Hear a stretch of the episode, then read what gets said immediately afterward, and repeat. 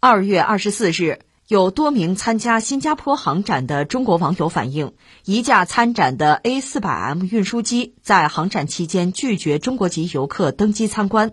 二月二十五日二十二时许，空中客车官方微博针对此事发布回应。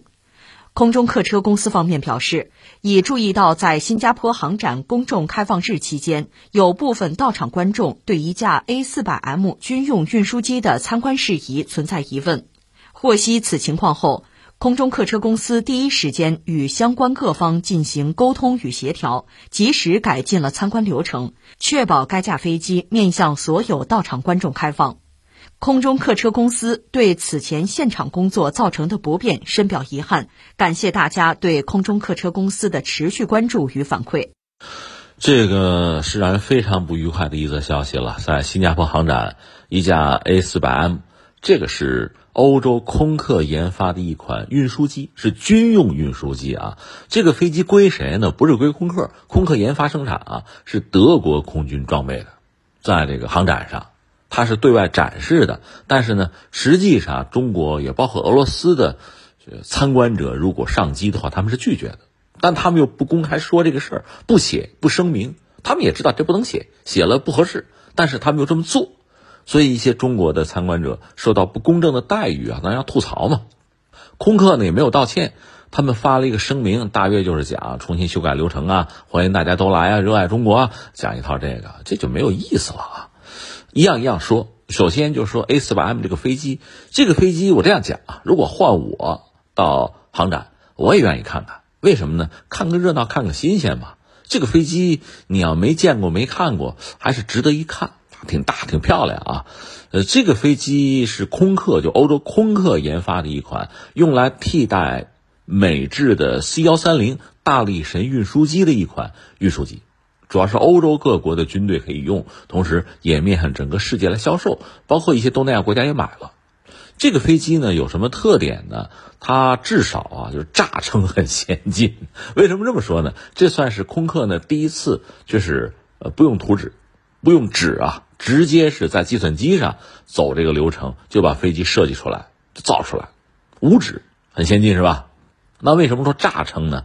这个飞机做出来实机之后，人们忽然发现，呀，就这个飞机比预料啊，就之前设计嘛，计算机设计嘛，比这个设计指标哈重了七吨。他也不知道为什么，反正就重了，重了七吨。这飞机做出来有有点是吧，差劲是吧？但是。钱没少花，而且呢一再推迟交付，就是遇到一系列技术问题吧。有个最致命的问题是什么呢？你看啊，你这个运输机，中国也有啊。运输机是干嘛用的？是运输货物的。军用运输机呢，还包括运这个坦克呀、装甲车辆啊、啊防空导弹啊这些大件儿，对吧？这些大件本身可能不是很规则，但尺寸往往比较大。那你这个运输机其实就是一个。大货舱装上翅膀，装上发动机飞，对吧？这个货舱尺寸理论上相对大一点要好，当然也不是说绝对的最大就好啊，越大就好，也不是那个，这个和你的需求有关系。这么说吧，一个国家，你说这个战略空军，我这个运输机啊，它往往分这么几档，有战略的，有战术的，对吧？从这个尺寸上。有运这个超重型的东西，有运大家伙，呃，有运人呢，或者中小装备的是不一样的。这点做的最好的当然是美国哈，它比如有一种 C 五 A 银河运输机非常大，但它太大带来麻烦是什么呢？能装大件儿，但是不是所有机场放得下它呀？你下不来啊，对吧？那么稍小一点的，比如 C 十七，对吧？再小一点的，你像这个 C 幺三零是一款老式运输机了。欧洲没有美国那么财大气粗，所以搞了这么一个呢，就是。呃最大公约数吧，大家基本上能承担啊，就是从费用上讲。另外呢，就是说大多数国家的装备呃能用，能装得进去，这就好。但是呢，实际上他们漏算了一件事儿，他们尽可能把飞机的货舱做大，咱也会这么干啊，尽可能做大。但是呢，还是没有跑过什么呀？就是一些地面装备发展的速度，坦克、装甲车尺寸更大，所以这飞机做出来就已经有一些欧洲国家的装备装不进去，那没办法。那也只好如此吧，是吧？而且它使用的不是喷气式发动机，它是这个涡桨用的涡桨，它那个螺旋桨看着跟菊花瓣似的，挺漂亮啊，挺有意思。所以你要换我呢，我也去看一看。那你说这个飞机它跟咱们国家比能比吗？其实没有可比性，因为它取代的是美国当年那个 C 幺三零，那是一种战术运输机，所以它比较小。你就说这款飞机啊，空客这款 A 四百 M，它航程就是比如装上最多装上三十七吨货差不多，航程到个三千七百公里，差不多就这个样子。那中国比如运二零吧，咱们那个和它不是一个数量级，没有什么可比性。咱们是喷气式的发动机，四台发动机，咱们那个要比呢，就和这个 C 十七啊，和这个俄罗斯的伊尔七六去比，可能比较合适。咱们那个装货怎么也是装六十六吨，装这六十六吨的货，飞上将近八千公里是没有问题的。所以从这些数据上讲，咱也不说碾压 A 四百 M，不是一个数量级，你不用跟我比。那咱们手头现在正在研发一款运三零吧，大概能和它相提并论，啊，不是一码事儿。但这个东西呢，你看看无妨。更何况到了航展，你说到航展的飞机都能参观吗？那当然也不一定。你比如当年美国那个 B 二隐身战略轰炸机到航展，拉着警戒线不让人靠近，这咱理解。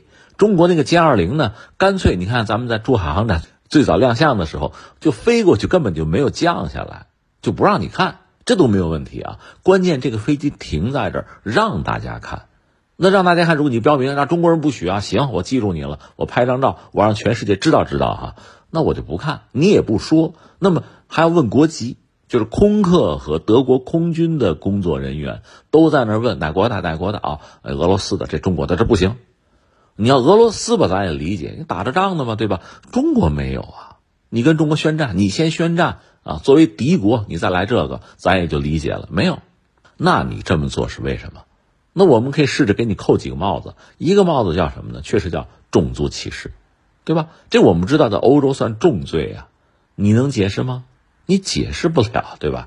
另外，如果再扣个帽子是什么呢？叫恐华症，恐惧的恐，中华的华，这个。恐华症还不是中国人起的一个一个名字拿出来的一个概念。这两天马来西亚那个总理安瓦尔啊，他在接受媒体采访的时候就谈到这个事情。西方媒体就说：“你看美国对你不高兴啊，你看你跟中国走得太近啊。”就讲这个。安瓦尔说什么呢？说我们是一个小国，我们在大国博弈竞争的这个这个局之中啊，我艰难求生啊，我要找与自己利益最大化的路径。我有错吗？我只能这样啊。对吧？那意思，我真出事你们管我吗？你美国指责我中国离得近，那是你们恐华，那是中国发展快，你们害怕。我怕什么？我不怕。这是安瓦尔的表述。说起来很可笑，就说德国或者欧洲人，呃，我以前在节目也分析也感慨过啊。你说美国把中国作为一个主要的战略竞争对手，那人家美国人怕。就怕，比如自己的什么王座被中国人抢了，对吧？那美国人怕，咱理解。你欧洲人怕什么？你德国怕什么？你要在世界之巅啊！你要占据这个王座啊！中国抢你的来了啊！这你说怕，我能理解。那美国人怕，我也能理解。你怕，你又不是世界之巅，你又不是全球霸主，你怕什么？你起什么哄？这事儿与你有什么关系？这不很莫名其妙的事情吗？马来西亚那个总理安瓦尔就说了：“说我们和中国关系确实比较密切。那中国是我最大的贸易伙伴啊。翻回来，德国又怎么样？连续八年，对吧？和中国这个贸易关系非常密切。中国也是他最重要的一个出口国。在这么一个状况下，你在这得罪你的这个最主要的一个客户，一个经贸上的合作伙伴，你说你图什么？你说你是不是有点傻？那我们看到的就是这个呀，恐华症，这是美国人闹出来这个病。”然后传染了自己的一众盟友，或者说他通过自己的某种手法吧，逼迫自己的盟友对中国就保持距离，心生恐惧。你就这个吗？其实很没有意思了。最后呢，我还要扯到美国的布林肯啊，国务卿前几天在这个。啊，慕尼黑那个安全会议上不是讲了一句很著名的话，这估计注定成为二零二四年这刚开年不久嘛，成为很重要的一句流行语。他就讲这个国际政治嘛，他说就是我一个国家吧，你如果不坐在餐桌上，就餐桌旁呗，你就会在菜单上。他讲这个东西，这个呢引起大家高度的关注，我们也关注了啊，就是你怎么理解这句话？你有很多种理解的方式。或者我们这么讲哈，不同的角色对这句话会有不同的理解。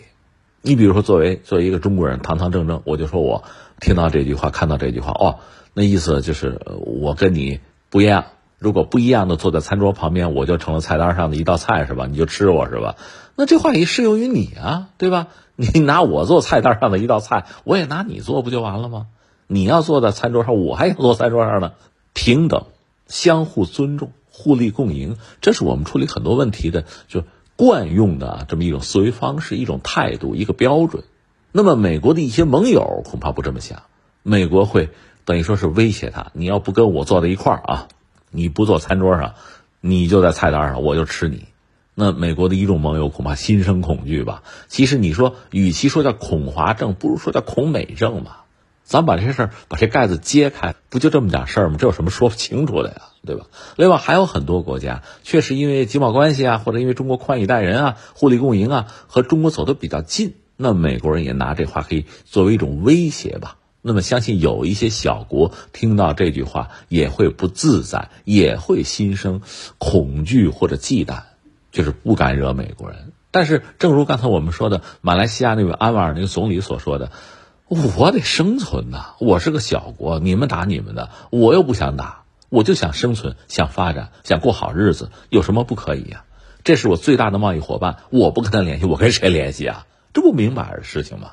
所以这个话、这种思维、这种实事求是，我们倒可以推荐给德国人和欧洲人。当然，把这些事情说完，还有一点，我就觉得这种这种感慨或者感受吧，和大家分享是什么呢？这个历史的发展啊，它是有阶段性的。历史发展到今天，中国现在全球第二大经济体，对吧？那我们也没想超越谁，也没想取代谁。我们再三讲，中国社会我们主要矛盾是什么呢？就是我们就是公众啊，就是人民群众嘛，追求美好生活的这个愿望和这个供给，就是和我们的发展呗。就是它有的时候你会发现是不平衡啊，不全面，是和这个之间的矛盾。我们自己的事儿自己想办法解决，我们去发展，我们要过好日子。我们没想取代谁、超越谁，这是我们的心态。但是有些人不这么看，他们就很警惕。但是你警惕是你的，你调整你的心理感受，你别跟我是较劲，对吧？但是现在历史发展的这个阶段，确实出现这个局面：你在发展，人家担心你发展，不愿意你发展，出现这个局面。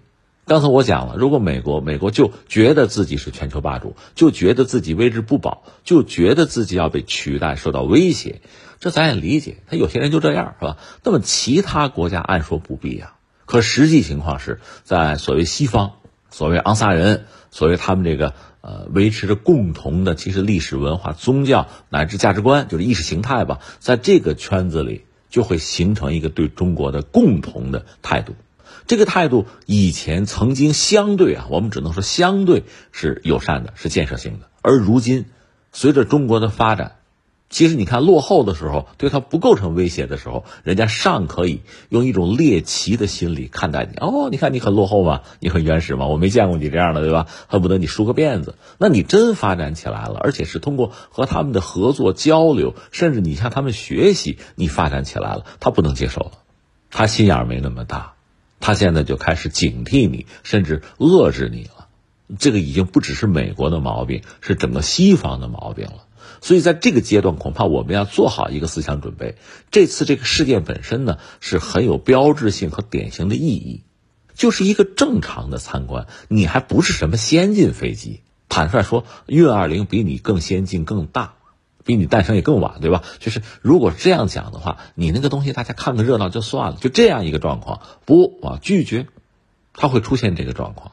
这个也是一种所谓脱钩断链去风险的这种恐华症这个毛病的一种体现。既然有这个病，它会在很多领域体现出来，会在很多场景出现。那么对此，我们要有自己的心理准备，该斗争斗争，该反制反制，这就不用客气了。